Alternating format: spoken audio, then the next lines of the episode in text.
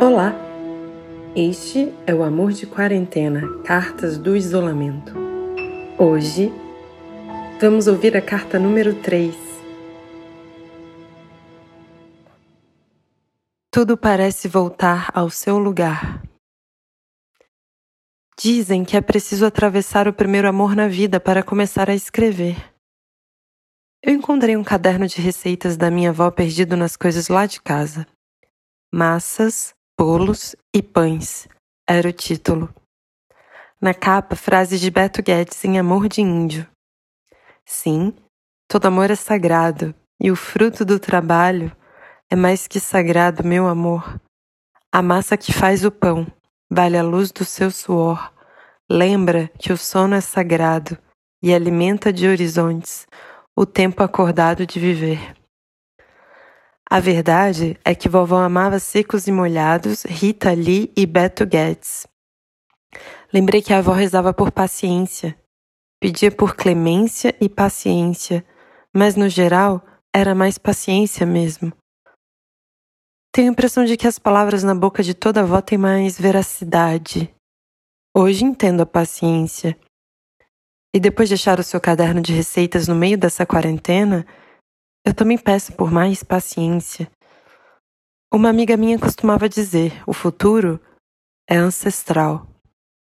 Eu não entendia bem como essa frase se encaixava, mas hoje olho para o mundo, para o que acontece nele. Vejo os estudantes voltando para suas casas. Vejo as famílias novamente reunidas. Vejo a horta cuidada de quem tem um pedacinho de terra. Vejo a fé retornando aos altares caseiros uma vela, uma erva, um santo, um terço, uma reza. Vejo os livros desempoeirados e os grifos de uma outra pessoa no passado fazerem sentido no agora. Vejo palavras cruzadas, exercícios em casa. Vejo cadernos de receitas. Claro que eu sempre soube da existência do caderno de receita da avó aqui em casa, mas eu nunca tinha parado.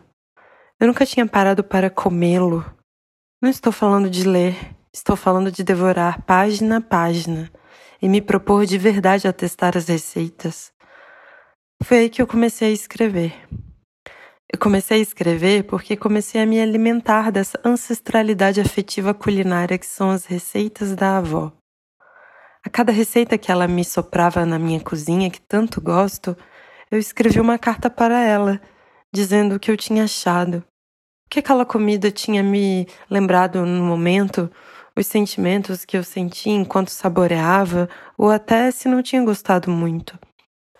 Sugeri algumas mudanças. A minha mãe achou um absurdo sugerir mudanças à receita da avó, mas acho que é aí que mora a evolução, né? Se o futuro é mesmo ancestral, a gente não pode nem esquecer do passado e nem se fechar para as mudanças. Talvez meu primeiro amor tenha me atravessado agora, no chão da minha cozinha. Vó, dai-me paciência nessa quarentena. Amém.